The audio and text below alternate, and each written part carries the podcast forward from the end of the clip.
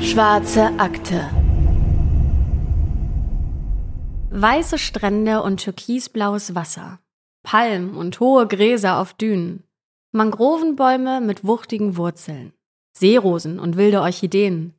Es ist der erste Apriltag im Jahr 1973. Ein Sonntagmorgen an der Ostküste von Florida. Die warme und schwüle Luft wabert auch auf Hutchinson Island. Eine lange Insel vor der Ostküste nördlich von Fort Lauderdale und West Palm Beach. Henderson und sein Sohn Jesse kämpfen sich durch den Wald auf der Insel, die damals noch nicht so dicht besiedelt ist wie heute. In der Nähe von Blind Creek stehen die Bäume aber auch heute noch dicht beieinander.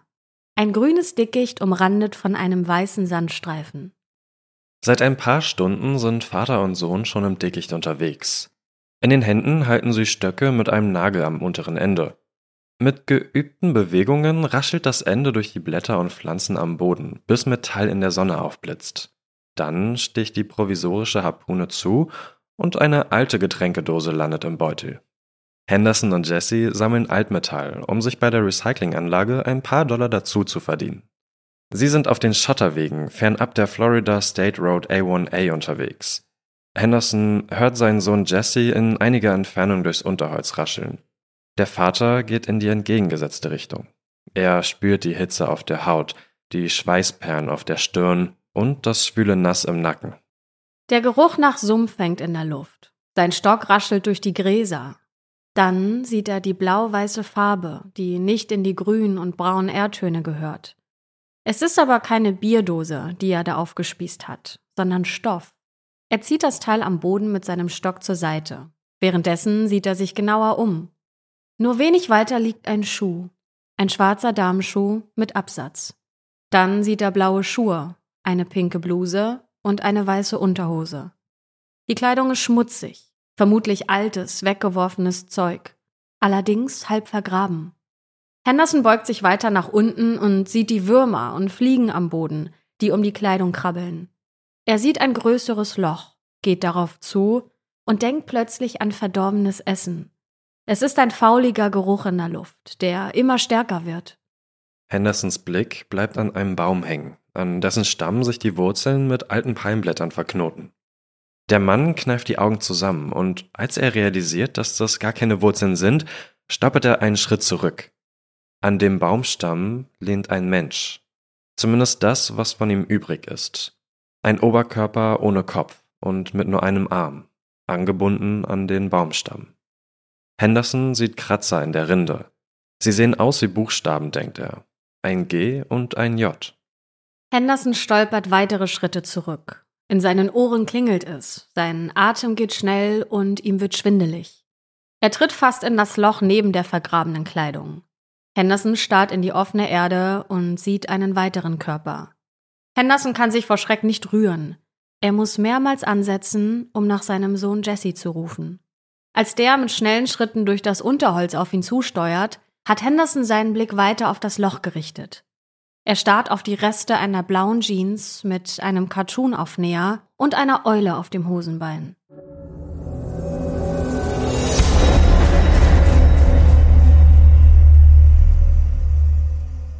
Und damit herzlich willkommen zu einer neuen Folge der Schwarzen Akte mit Anne Luckmann. Patrick zeigt gerade auf mich und mit, und mit mir Patrick Schrubusch. Und oh mein Gott, Anne, ich habe dich, oh, ich habe dich wirklich so unglaublich vermisst. Für oh. euch draußen ging die Welt ja wirklich ganz normal weiter, äh, die True Crime Welt. Wir hier, wie lange haben wir uns jetzt nicht gesehen? Drei, Drei Wochen, Wochen? Bestimmt, ja. Und es hat sich angefühlt wie eineinhalb Monate oder oh. so, keine Ahnung. Äh, du warst in Thailand. Ja. Einige haben es auf Instagram ja auch gesehen. Genau, ich habe es gegen Ende der Reise fast schon geteilt, dass ich da war. Ich bin äh, zweieinhalb Wochen mit einer Freundin durch Thailand gereist und äh, ja, es war eine ganz aufregende, bewegende, ähm, faszinierende Reise, weil ich vorher noch nie in Südostasien war. Ähm, und ich glaube, Thailand ist dann der perfekte Start äh, für jemanden, um das Ganze zu erkunden. Und es war wirklich eine ganz, ganz tolle Reise. Man sieht es mir, glaube ich, auch gerade an, ne, mit ja, meinem fetten Grinsen im Gesicht. Auf jeden Fall. Ich, also ich muss ja auch sagen, ich habe, glaube ich, so in der asiatischen Welt kann ich so gar nichts, also nicht nichts mit anfangen, aber habe ich einfach nicht genug Ahnung so. Ich war jetzt letztens in Prag, so europäische Welt, okay, und Amerika komme ich auch noch so irgendwie mit, aber asiatische Welt ist wirklich ganz neu auch für mich. Deswegen nimm uns mal auch alle da draußen mit irgendwie. Hast du irgendwelche Highlights, die du mit uns teilen kannst? Ach, das ist ja ganz schwierig. Das wurde ich jetzt schon öfter gefragt. Ähm, ich lehne mich ich jetzt zurück. Dir, ich könnte dir Tageshighlights nennen, weil wir echt so jeden Tag immer etwas ganz Besonderes gemacht haben. Aber wenn ich mich äh, festlegen müsste, weil es ist ja jetzt keine Folge über meinen Thailandurlaub, ähm, dann war auf jeden Fall was ganz Besonderes für mich, einen Elefanten zu streicheln. Wir waren in so einer Elefantenauffangstation.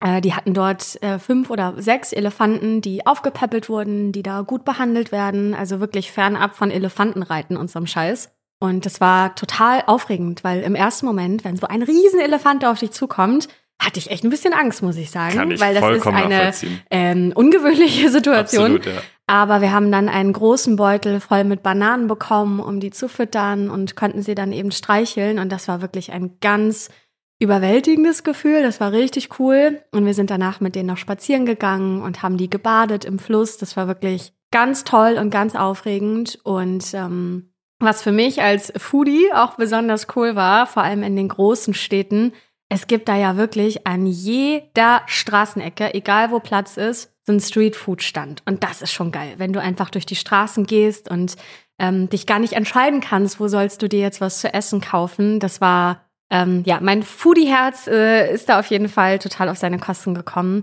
Und ähm, ja, besonders beeindruckt hat mich natürlich auch die Natur, so die unterschiedliche Natur. Wir waren natürlich in Bangkok, da hat die Reise begonnen, aber wir waren auch im Norden, in Chiang Mai und wir waren äh, im Süden auf Phuket, Krabi, ähm, auf einer einsamen Insel. Das war wirklich ja sehr gegensätzlich, aber genau das liebe ich auf einer Reise, dass man ganz viele verschiedene Facetten sehen kann und ähm, ja, wenn ich noch was sagen müsste, dann ist es die Herzlichkeit und Hilfsbereitschaft der Menschen vor Ort. Das ist wirklich unfassbar. Das wurde mir vorher schon erzählt, wie nett und lieb die Thais sind. Aber wenn man das vor Ort erlebt, das ist wirklich, ja, es war ganz, ganz toll. Ähm, ein sehr aufregender Urlaub oder Reise. Ich würde eher sagen Reise mhm. äh, als Urlaub. Ich finde, das ist nochmal ein Unterschied. Und bei äh, aktuellem Blick aus dem Fenster, nämlich Schneematsche hier in Berlin und Minusgraden, will ich sofort wieder zurück.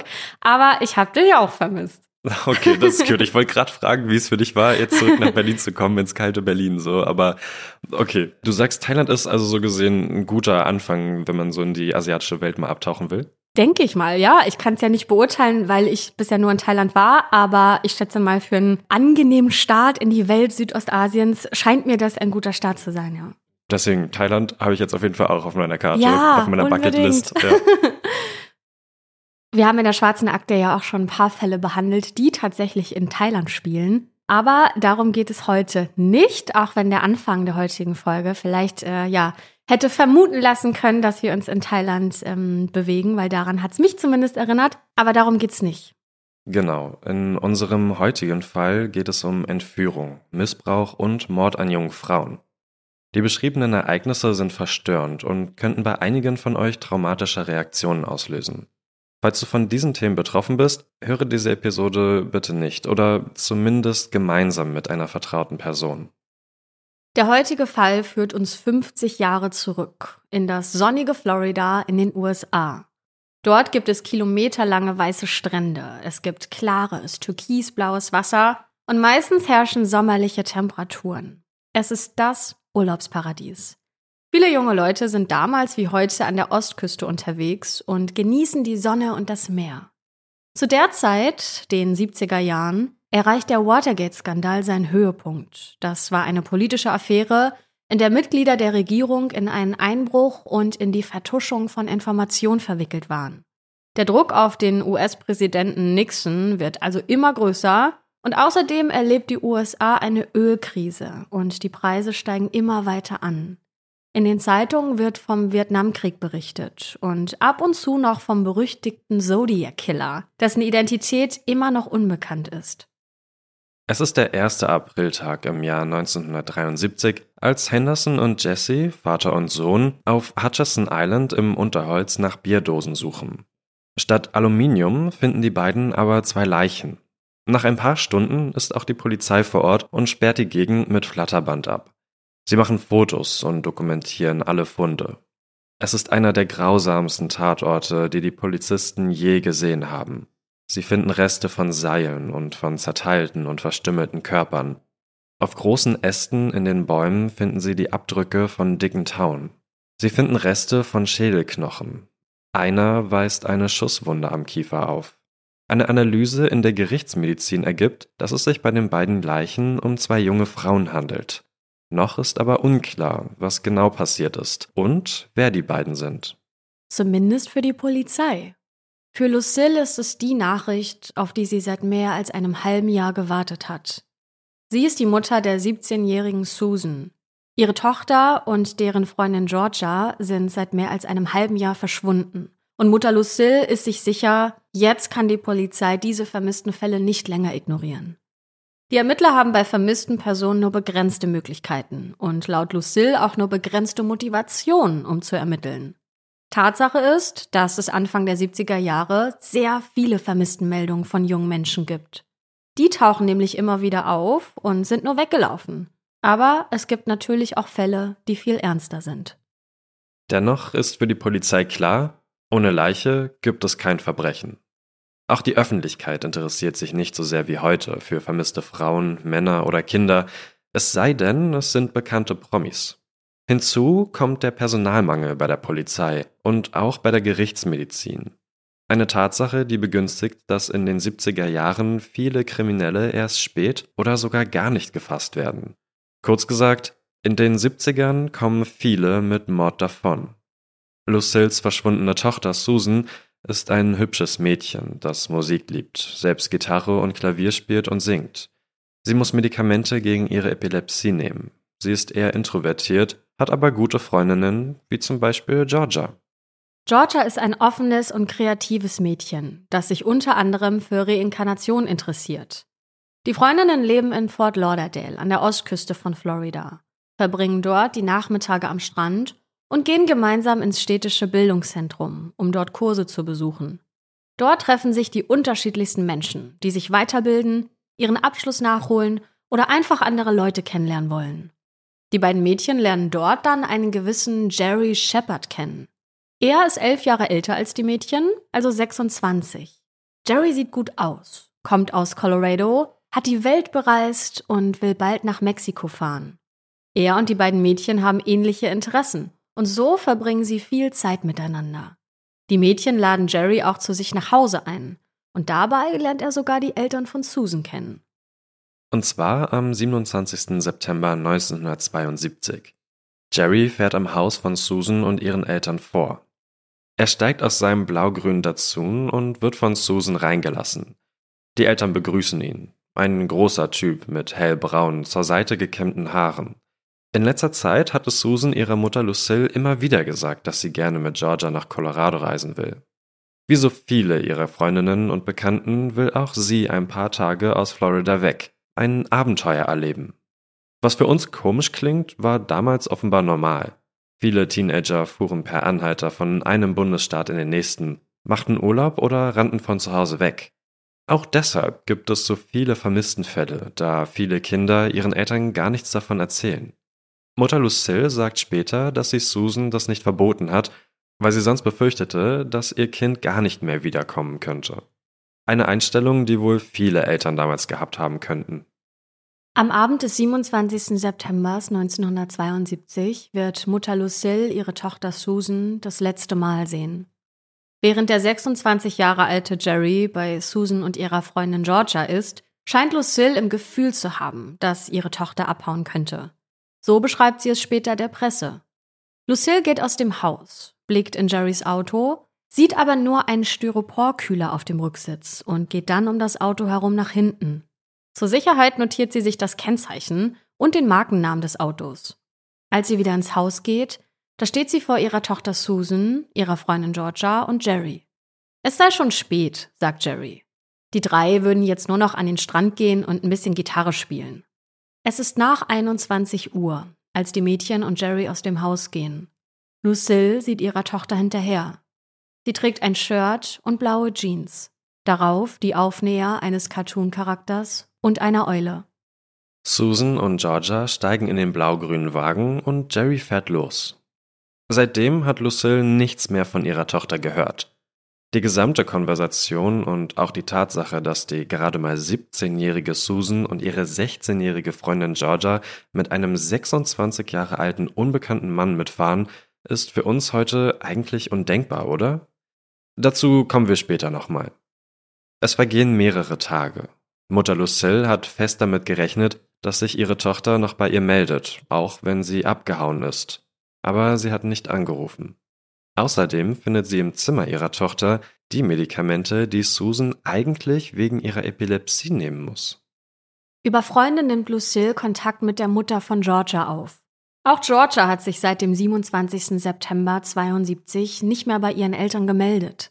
Sie hat all ihre Sachen und einen Koffer mitgenommen, erzählt Georgias Mutter. Und Lucille erfährt auch, dass Georgia eine Notiz hinterlassen hat, auf der steht: Tut mir leid, Mama und Papa. Ich liebe euch beide sehr. Ich muss meinen Kopf frei bekommen.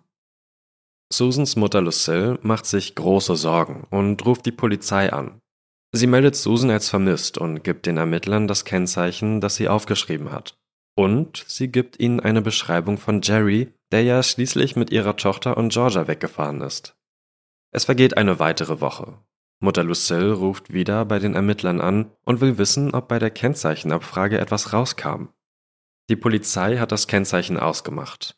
Es gehört zu einem Wagen in Pinellas County. Das liegt ganz im Westen von Florida, weit weg von Fort Lauderdale. Die Ermittler sind sich sicher, dass Mutter Lucille ein falsches Kennzeichen aufgeschrieben haben muss. Und der einzige Jerry Shepard in der Gegend sieht ganz anders aus als Lucilles Beschreibung und hat für den 27. September 1972 ein Alibi. Für die Polizei ist also klar, diese vermissten Fälle sind bereits ein Cold Case. Mehr können sie nicht tun. Es vergeht ein Weihnachtsfest ohne Susan und auch zu ihrem Geburtstag ist sie nicht zu Hause. Aber noch immer gibt es keine Nachricht von ihr. Mutter Lucille und auch Susans Vater haben nicht aufgegeben, ihre Tochter zu finden. Sie halten außerdem Kontakt zur Mutter von Georgia. Sie suchen gemeinsam weiter, fahren mit dem Wagen durch die Gegend, um einfach das Gefühl zu haben, irgendwas zu tun. Wieder ist es ein Gefühl, das Mutter Lucille einen Schritt voranbringt. So beschreibt sie es der Presse. An einem Tag im Februar 73, ein halbes Jahr nach dem Verschwinden ihrer Tochter, da fahren Lucille und ihr Mann durch Florida in Richtung Norden. Sie fahren an West Palm Beach vorbei, mehr als 150 Kilometer weit. Warum sie genau hierhin fahren, das wissen wir nicht genau. Aber Lucille fällt etwas auf. Als sie hinter West Palm Beach durch Martin County fahren, da sieht sie Kennzeichen an den Autos, die ihr irgendwie bekannt vorkommen. Das Kennzeichen, das sie sich an jenem Abend vor sechs Monaten notiert hatte, lautet 42 D1728. Alle Kennzeichen, die im Martin County durch die Gegend fahren, die beginnen ebenfalls mit der Nummer 42. Lucille kommt ein schrecklicher Verdacht. Als die beiden zu Hause sind, ruft sie sofort bei der örtlichen Polizei an, die den vermissten Fall ihrer Tochter bearbeitet. Sie will alle Akten haben, die die Ermittler seit dem Verschwinden erstellt haben. Und die bekommt Lucille auch. Sie holt eine Akte ab und findet eine Notiz des Polizisten, der ihr Kennzeichen damals notiert hatte. Es ist 42D 1728. Nach kurzer Recherche ist Mutter Lucille klar, was passiert sein muss. Das Kennzeichen für Pinellas County, das auf der ganz anderen Seite von Florida liegt, fängt vorne mit einer 4 an. Bei der Abfrage des Kennzeichens vor einem halben Jahr muss ein Polizist eine Zahl vergessen haben. Und das ist ein Schock für Lucille. Sie ruft die Mutter von Georgia an, die über eine weitere Anfrage bei der Polizei die Adresse des Besitzers von 42D 1728 rausfinden kann. Die Adresse liegt in Martin County, nördlich von Fort Lauderdale. Das Auto gehört einem gewissen Gerard und Lucille hat direkt einen Verdacht. Jerry könnte ein Spitzname für Gerard sein. Gemeinsam mit der Mutter von Georgia fahren sie nochmal die Strecke nach Norden in Richtung Martin County und dort stehen sie jetzt vor einem Gebäude mit mehreren Apartments. Sie können den Hausmeister ausfindig machen und fragen ihn nach Gerard. Der Hausmeister kennt den Mann natürlich, aber der sei gerade nicht in seiner Wohnung. Die beiden Mütter fragen also, wo sie Gerard dann finden könnten. Der Hausmeister verzieht den Mund und sagt, im Martin County Gefängnis. Der Schock steht den beiden ins Gesicht geschrieben. Der Hausmeister erzählt ihnen, dass Gerard seit mehreren Wochen im Gefängnis sitzt, und zwar, weil er zwei Teenager entführt hat. Teenager. Ist die Rede von Susan und Georgia? Oder sind es zwei andere Kinder? Der Hausmeister weiß mehr und erzählt den Müttern, was passiert ist. Und nur nach wenigen Sätzen erinnern sie sich, von diesem Fall haben an der Ostküste schon alle mal etwas gehört. Gerard wird im Dezember 72 wegen Körperverletzung und Freiheitsberaubung verurteilt. Das ist drei Monate nach dem Verschwinden von Susan und Georgia. Der Richter sagt zu dem Fall damals, es ist jenseits der Vorstellungskraft des Gerichts zu begreifen, wie sie in diesem Fall so töricht und astronomisch dämlich sein konnten. Okay, und das ist schon eine echt krasse Aussage für einen Richter. Aber was ist überhaupt passiert? Es geht um einen Vorfall aus dem Juli 1972. Jetzt sind wir zeitlich gesehen also ein paar Monate vor dem Verschwinden von Susan und Georgia im Herbst. Es ist ein Sommertag und die 18-jährige Nancy und ihre Freundin die 17-jährige Paula Sue, die von allen aber nur Sue genannt wird, die sind in Florida unterwegs. Sie fahren per Anhalter durch die Gegend und machen Urlaub an den schönsten Stränden der Ostküste.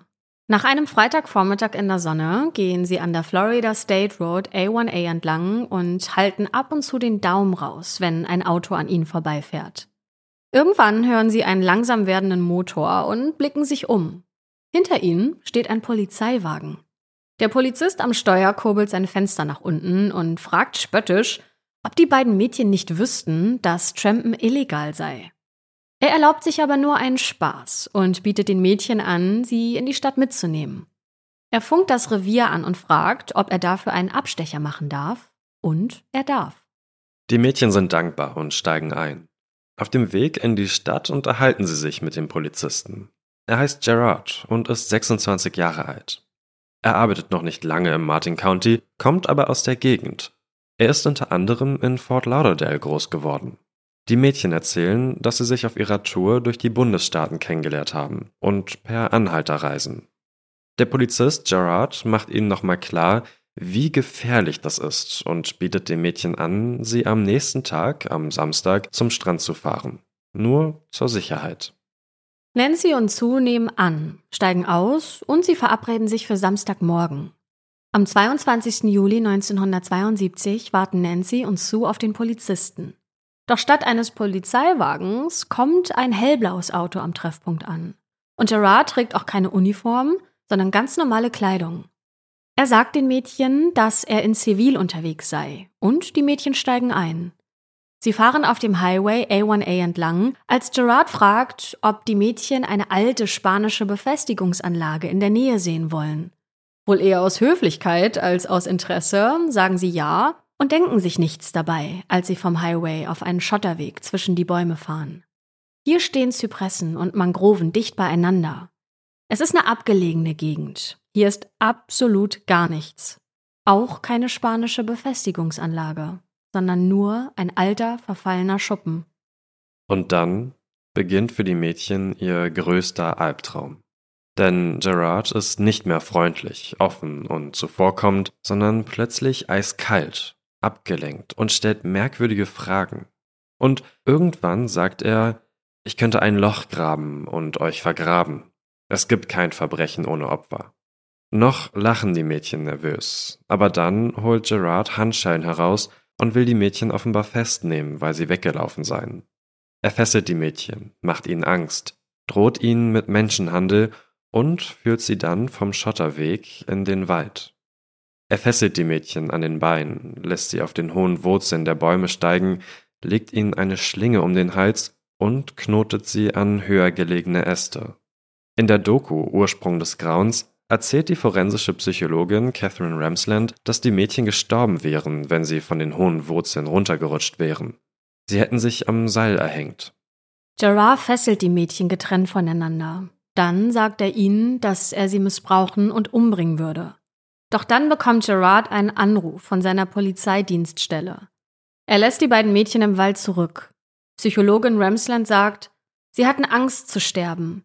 Er hatte sie auch angefasst und ihnen war klar, dass er ein Sexualstraftäter war, der wahrscheinlich zurückkommt, um sie zu vergewaltigen und zu töten. Als Gerard nicht mehr zu sehen ist, versucht Nancy, die Schlinge um ihren Hals zu zerkauen. Nach ein paar Minuten kann sie sich befreien und läuft mit immer noch hinter dem Rücken gefesselten Händen los. Sie bemerkt, dass das Auto von Gerard noch da ist, kann ihre Freundin Sue aber nirgendwo sehen und entschließt sich, Hilfe zu suchen. Sie rennt, vollkommen in Panik, durch das Dickicht und den Wald. Sie erreicht einen Fluss, wartet im Wasser entlang auf der Suche nach dem Highway. Sie ist lange unterwegs, bis sie endlich eine Straße erreicht. Sie schreit die Autos an, ruft um Hilfe, bis endlich ein Wagen vor ihr anhält. Es ist ein Polizeiwagen. Nancy weicht zurück. Ist das Gerard am Steuer? Nein, es ist ein kleinerer Mann, der sich als Sheriff Robert vorstellt. Er suche schon nach Nancy. Sue wurde vor fast einer Stunde von einem Trucker gefunden. Ihr geht es gut. Sheriff Robert hatte an jenem Samstag einen Anruf von seinem neuesten Rekruten Gerard bekommen. Gerard hat gesagt, du wirst sehr wütend sein. Ich habe etwas sehr Doofes getan. Gerard erzählt seinem Chef, dass er zwei Mädchen, die per Anhalter unterwegs waren, eine Lektion erteilen wollte. Das sei aber außer Kontrolle geraten und jetzt seien die Mädchen verschwunden. Als Gerard zurück in den Wald kam, da waren sowohl Nancy als auch Sue geflüchtet. Sue hat es wie Nancy auf eine Straße geschafft, um Hilfe zu holen, und die beiden Mädchen erzählen auf der Wache aber eine ganz andere Geschichte als der Polizist Gerard. Sheriff Robert ist geschockt und feuert Gerard noch auf der Stelle. Außerdem lässt er ihn wegen Entführung und Körperverletzung festnehmen. Werbung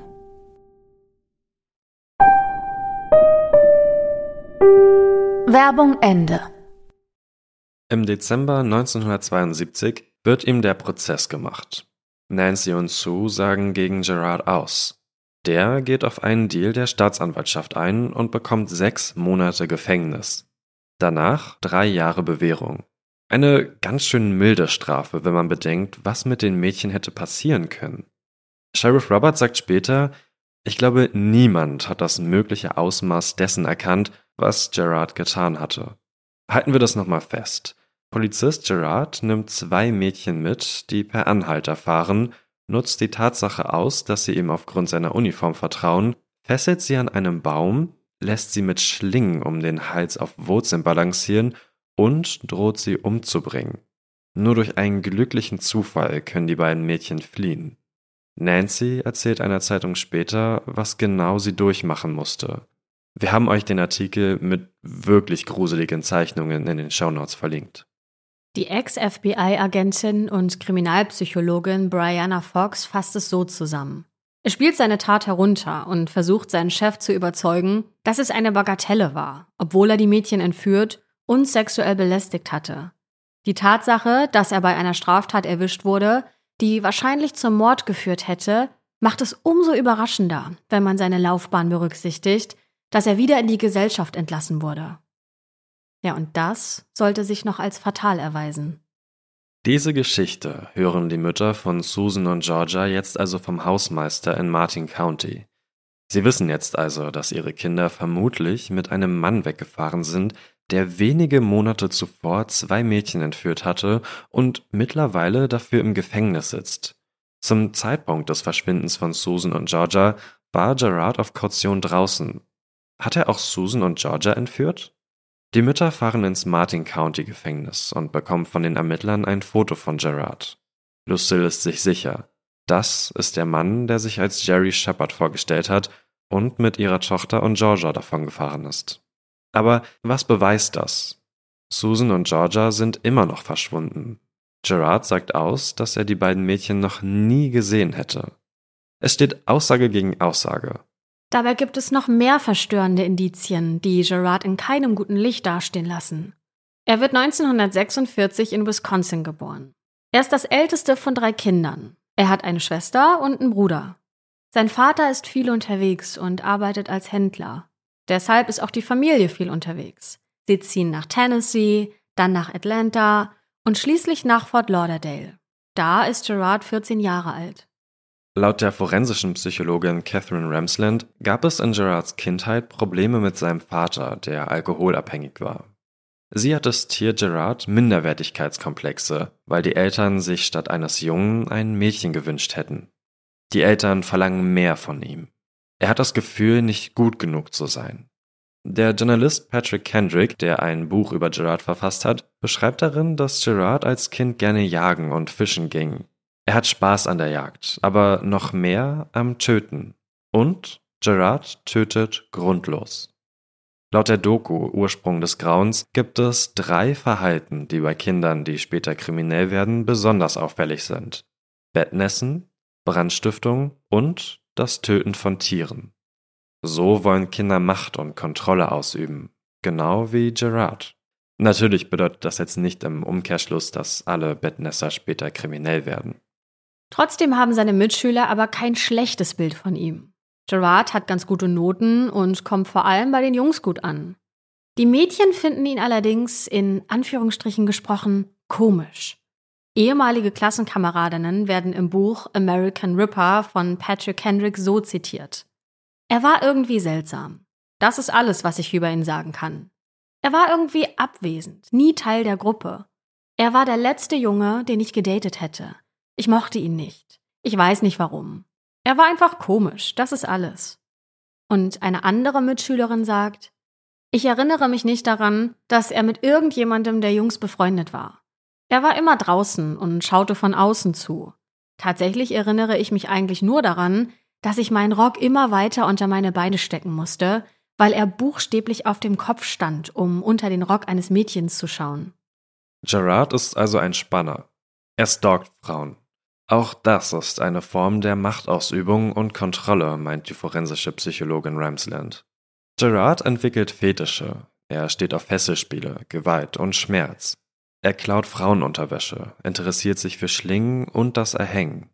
Der Autor und Journalist Kendrick findet heraus, dass zu Gerards Highschool-Zeit in der Gegend Rinder getötet, verstümmelt und sexuell missbraucht wurden. Es ist nicht bewiesen, dass Gerard das war, aber Kendrick bringt ihn damit zumindest in Verbindung. Gerard entwickelt ein mehr als problematisches Verhalten in seiner Teenagerzeit. Aber das fällt nicht unbedingt auf, denn er scheint gleichzeitig gut im Manipulieren zu sein. Er erfindet Geschichten, stellt sich zum Beispiel als einen weit gereisten und gebildeten Mann dar, der in Europa und Afrika war. Gerard ist nach seinem Abschluss sogar kurz verheiratet, aber die Ehe hält nicht lange. Auch bei seinen Jobs ist Gerard nicht gerade konstant. Er versucht Priester zu werden, wird aber abgelehnt, weil er nicht gläubig genug sei. Als Reaktion tritt er dann aus der katholischen Kirche aus. Dann will er Lehrer werden.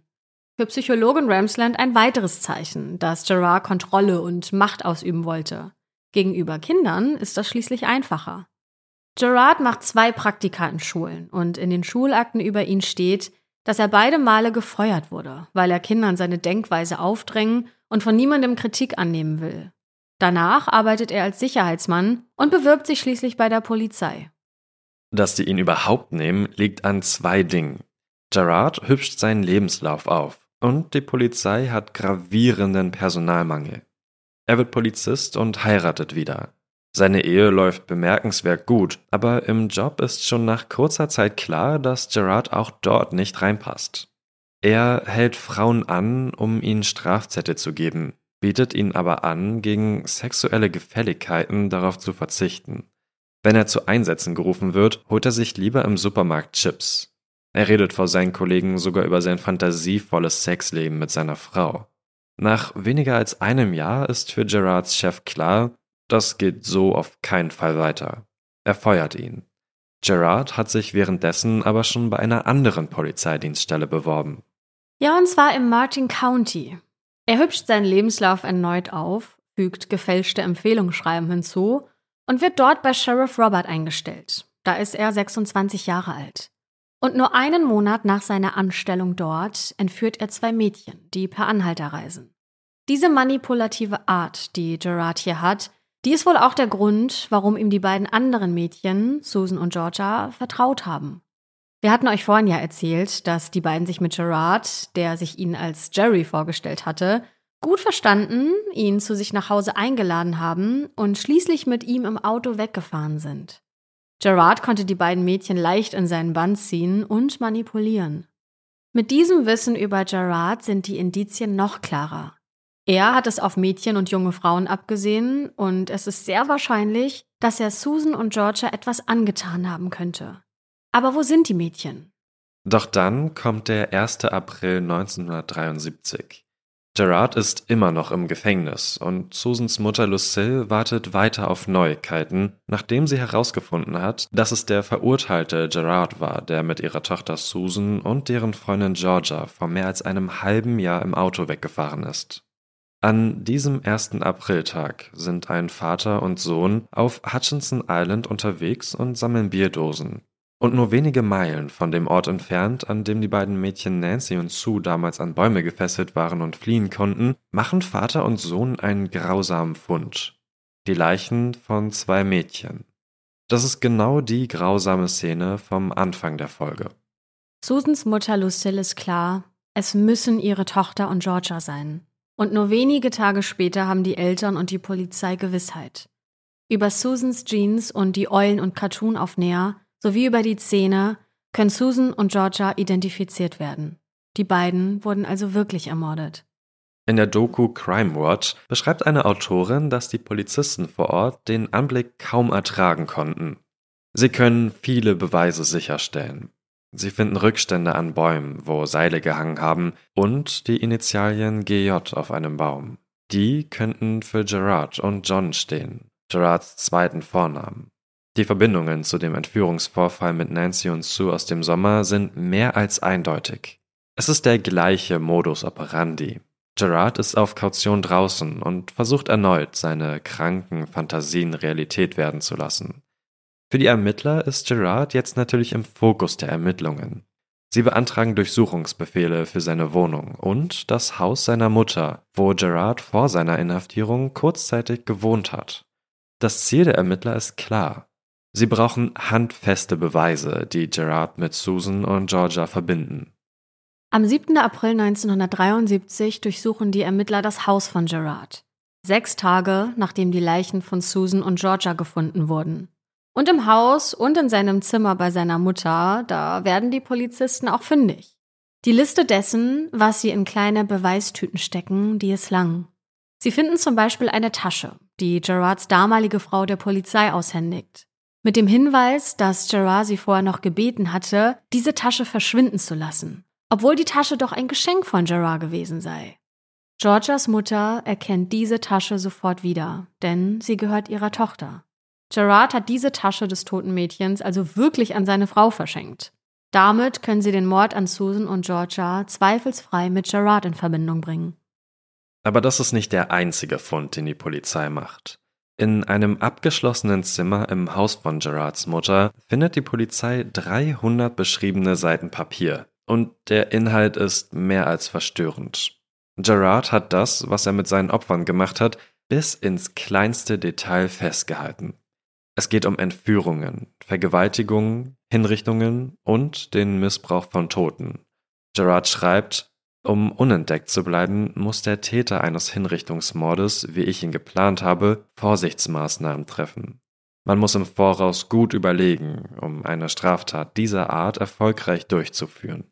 Wir werden einen abgelegenen Ort benötigen, der mit dem Auto und nach nur einer kurzen Wanderung erreichbar ist, fernab von jeglichen Polizeipatrouillen oder Parkplatzpärchen.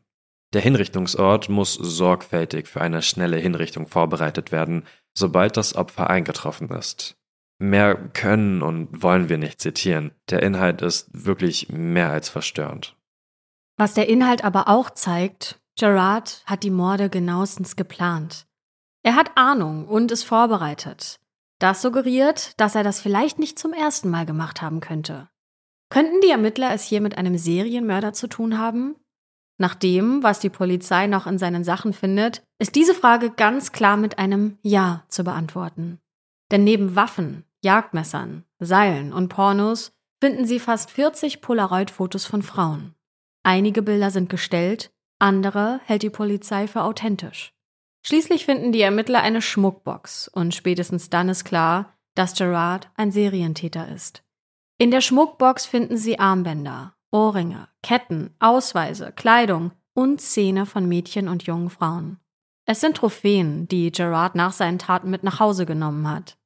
Die Funde bei Gerard und am Haus seiner Mutter treten riesengroße Ermittlungen los. Welche Vermisstenfälle sind in Wirklichkeit unaufgeklärte Morde? Wie viele Menschen hat Gerard umgebracht?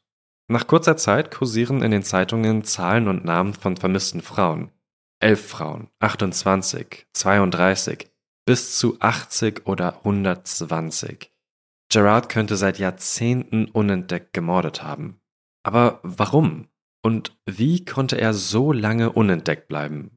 Der Fall macht nicht nur an der Ostküste und in den USA Schlagzeilen. Es gibt damals sogar einen Artikel in Deutschland. Die Bunte berichtet über den Killercop. Während die Polizei in Dutzenden Fällen ermittelt, wird Gerard im Mai 1973 wegen Mordes an Susan und Georgia angeklagt. Der Prozess soll im September 73 beginnen, genau ein Jahr nach dem Verschwinden und dem Mord an den beiden Mädchen. Vorab werden mehrere psychologische Gutachten über ihn erstellt. Von Depressionen über paranoide Schizophrenie ist vieles dabei.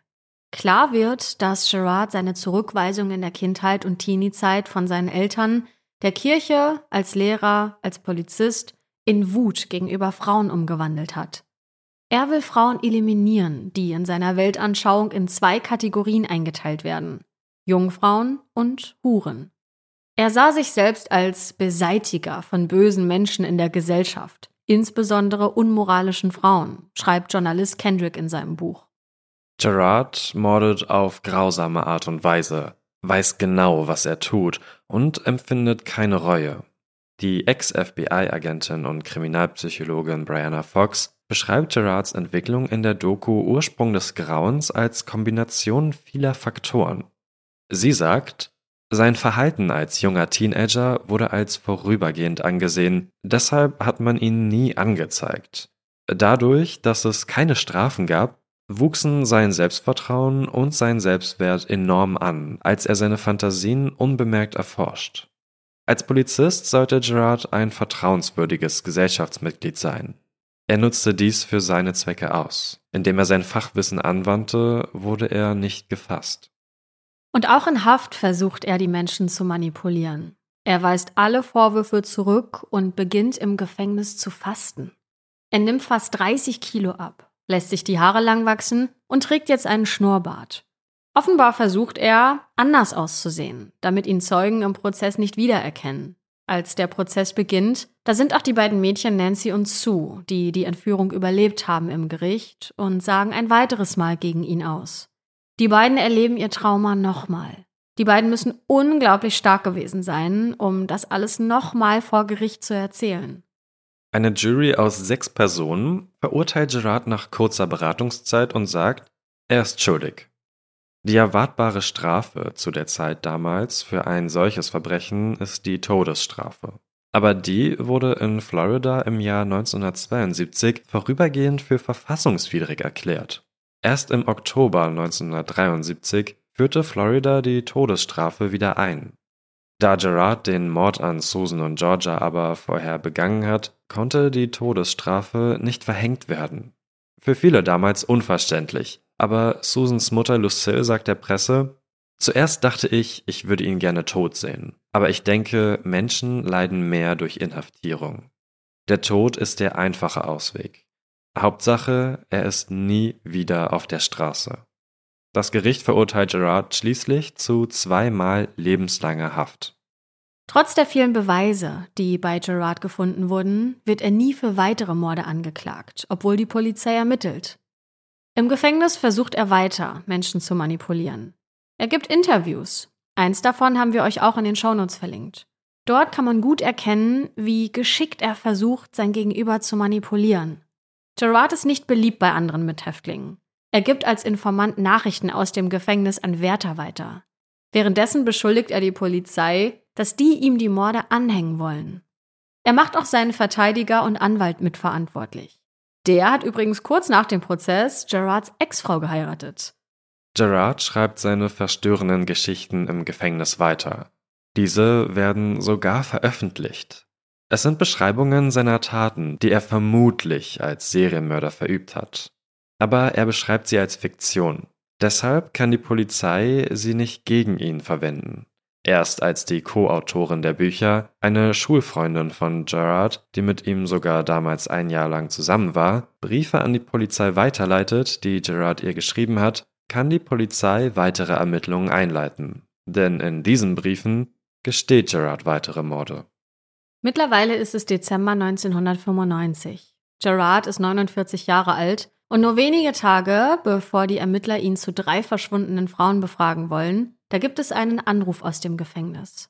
Ein anderer Häftling hat Gerard in seiner Zelle ermordet. Offenbar gab es einen Streit. Gerard nimmt sein Wissen also mit ins Grab und es bleibt offen, wie viele Frauen er wirklich umgebracht hat und wo ihre sterblichen Überreste sind. Lee, 24, verschwindet 1969. Sie kennt Gerard schon aus der Kindheit. Sie wohnen nahe beieinander. In einer der verstörenden Geschichten schreibt Gerard von einer Frau, die er nahe einer bestimmten Straße getötet hat. Genau dort finden Ermittler den Schädel von Lee. Carmen, 22 Jahre alt, verschwindet nur wenige Wochen nach Lee im Jahr 1969. Auch ihr Name taucht in seinen Geschichten auf. Belinda verschwindet drei Jahre später, 1972. Sie ist 22 Jahre alt und steigt eines Abends in einen hellblauen Datsun ein und wird nie wieder gesehen. Eine Zeugin sagt, dass sie Gerard gedatet habe und kann ihn auch anhand eines Bildes identifizieren. Der Name Belinda taucht auch in Gerards Geschichten auf. Deborah verschwindet im Februar 1972, da ist sie 13 Jahre alt. Ihr Vater und Gerard haben einmal zusammengearbeitet. Bonnie wird seit März 1972 vermisst. Gerard soll sie als Polizist einmal angehalten haben, weil sie zu schnell fuhr. Leonard, 46 Jahre alt, ist der einzige Mann auf dieser Liste. Er verschwindet im August 72. Seine Überreste werden nahe dem A1A Highway gefunden. Elizabeth, 22 Jahre alt, verschwindet kurz darauf im August 1972. Sie war in Miami auf einer Veranstaltung. Sie passt in die Zeit, in der Gerard vermutlich am aktivsten mordete. Mary Alice und Elsie Lina, 14 und 13 Jahre alt. Die beiden verschwinden im Oktober 72, knapp einen Monat nach Susan und Georgia, als sie per Anhalter in Fort Lauderdale unterwegs sind. Ihre Leichen werden später gefunden. Ermittlungen ergeben, dass die beiden Mädchen einen Jerry Shepard von der Polizei kannten. Zeugen können diesen Jerry Shepard als Gerard identifizieren. Nur wenige Monate danach verschwinden Anfang Januar 1973 Colette und Barbara, beide 19 Jahre alt aus Iowa. Das passiert nur wenige Tage, bevor Gerard seine Haftstrafe wegen Entführung absitzen muss. Gerard ist in Iowa unterwegs. Er tätigt dort einen Anruf. Das kann man später nachweisen. Die sterblichen Überreste der Mädchen werden 1977 in der Nähe eines Baumes gefunden. Dann gibt es noch Nancy und Pamela, 21 und 20 Jahre alt. Sie verschwinden 1966. Gerard gesteht in einem Brief, dass er sie umgebracht hat. Beweise gibt es dafür keine. Peggy, neun Jahre alt, und Wendy, acht Jahre. Sie verschwinden nur wenige Tage später. Gerard gesteht den Mord an beiden später, aber Ermittler haben Zeugen, die einen ganz anderen Mann beschreiben, der mit den Mädchen zuletzt gesehen worden ist. Merritt und Karen, die 1970 verschwinden. Gerard wird mit dem Fall in Verbindung gebracht, letztendlich wird aber ein anderer Täter verurteilt. Was das zeigt, Gerard brüstet sich vor seinem Tod im Gefängnis mit seinen eigenen, aber auch mit anderen Taten, die er begangen haben will. Journalist und Autor Kendrick glaubt, dass Gerard insgesamt elf Menschen umgebracht hat. Andere gehen von einer weit höheren Zahl aus. Im letzten Jahr 2022 wurden die sterblichen Überreste eines Mädchens identifiziert, die 1974 in Florida gefunden wurde. Die 15 Jahre alte Susan, die kurz vor Weihnachten im Jahr 1972 verschwand. Sie wird nördlich von West Palm Beach gefunden. Sie wurde mit Draht an einem Baum gefesselt. Gerard gilt als möglicher Täter. Er war zu der Zeit zwar bereits wegen der Entführung von Nancy und Sue verurteilt, aber noch nicht im Gefängnis, weil er den Richter bat, ihn erst nach Weihnachten und den Feiertagen ins Gefängnis zu stecken. Der Richter erlaubte es ihm. In der Zeit, sowie in der Zeit, in der Gerard auf Kaution draußen war, ermordete er mit großer Wahrscheinlichkeit weitere Frauen. Wenn er schon nach den Entführungen von Nancy und Sue festgenommen, in Haft geblieben und eine längere Strafe bekommen hätte, dann wären möglicherweise Menschenleben gerettet worden. Ex-FBI-Agentin und Kriminalpsychologin Brianna Fox sagt, alle Warnsignale in seinem Fall deuten darauf hin, dass er Morde begehen würde. Würde Gerard heute früher gefasst werden? Und wäre er wegen der Morde gefasst worden, wenn Susans Mutter Lucille nicht weiter auf eigene Faust ermittelt hätte? Sheriff Roberts sagt der Presse später, ich denke, der Fall hat das Bewusstsein der Strafverfolgung für die Existenz von Serienmördern geschärft. Er hat uns auf Dinge aufmerksam gemacht, auf die wir achten sollten, wenn wir es mit einem Verbrechen wie diesem zu tun haben, bei dem die Möglichkeit besteht, dass es einen Täter und mehrere Opfer gibt. Und das sollten wir auch für sich so stehen lassen, denke ich mal. Ich für meinen Teil muss echt sagen, ich finde den Typen absolut abscheulich und ich bin auf eine komische Art und Weise froh, dass er kein Lehrer geworden ist, weil ich mir nicht vorstellen will, was dann überhaupt passiert wäre. Und damit beenden wir den Fall für heute. Schreibt uns gerne, was ihr über den Fall denkt auf Instagram. Da heißen wir einfach schwarze Akte, alles klein und zusammengeschrieben und bewertet natürlich auch gerne unseren Podcast überall dort, wo es Podcasts gibt. Und erzählt euren Freunden davon. Ich habe letztens ähm, eine Nachricht gelesen auf Instagram, da hat äh, uns jemand geschrieben, dass sie auf Arbeit ganz vielen erzählt hat. Bin ich sehr stolz drauf übrigens. Wir, wir sind stolz. Wir sind sehr stolz darauf, also gerne weitermachen damit. Damit bleibt uns nichts anderes zu sagen, außer bis zum nächsten Mal.